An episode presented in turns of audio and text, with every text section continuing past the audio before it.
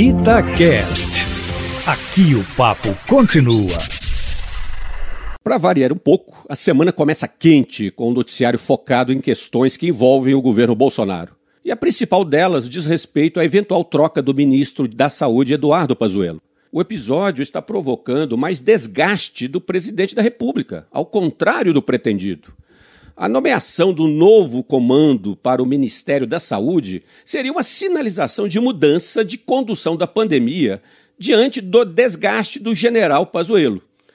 Não é mais possível mantê-lo no cargo diante do acúmulo de erros, omissões e incompetências. Contudo, a tentativa feita até o momento de encontrar um substituto reforça a perspectiva de que o presidente Bolsonaro quer mudar as coisas para que elas fiquem exatamente do jeito que estão. Em outras palavras, é uma tentativa de mudança para inglês ver. Não há outra conclusão a ser tirada diante da negativa da médica Ludmila Rajar em aceitar o convite do presidente Bolsonaro e as justificativas apresentadas por ela são reveladoras de que o chefe da nação não pretende alterar sua diretriz de enfrentamento da pandemia. Reforçou com ela que a prioridade é a economia, de modo que permanece contrário às medidas de isolamento social adotadas por governadores e prefeitos. A doutora Ludmila Rajar, por sua vez, defende a ciência critica o uso do tratamento precoce com medicamentos sem eficácia comprovada, apoia a vacinação em massa e, enquanto isso não se efetiva, também concorda com as restrições às atividades econômicas por um período de tempo até que haja o controle dessa nova onda da pandemia. São perspectivas antagônicas, como podem ver, e, portanto, inconciliáveis.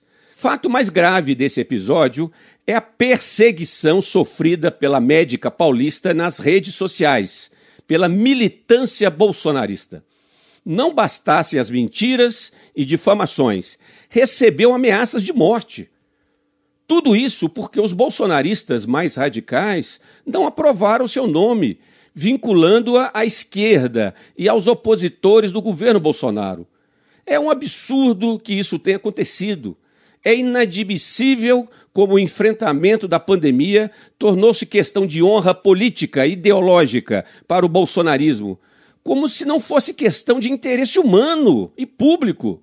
Enquanto quase 2 mil brasileiros morrem todos os dias em função de uma pandemia que vai entrar para a história, um segmento da sociedade permanece obscurecido pela raiva, pelo ódio, pelo confronto e pela negação da realidade, e respaldados pelo presidente da República.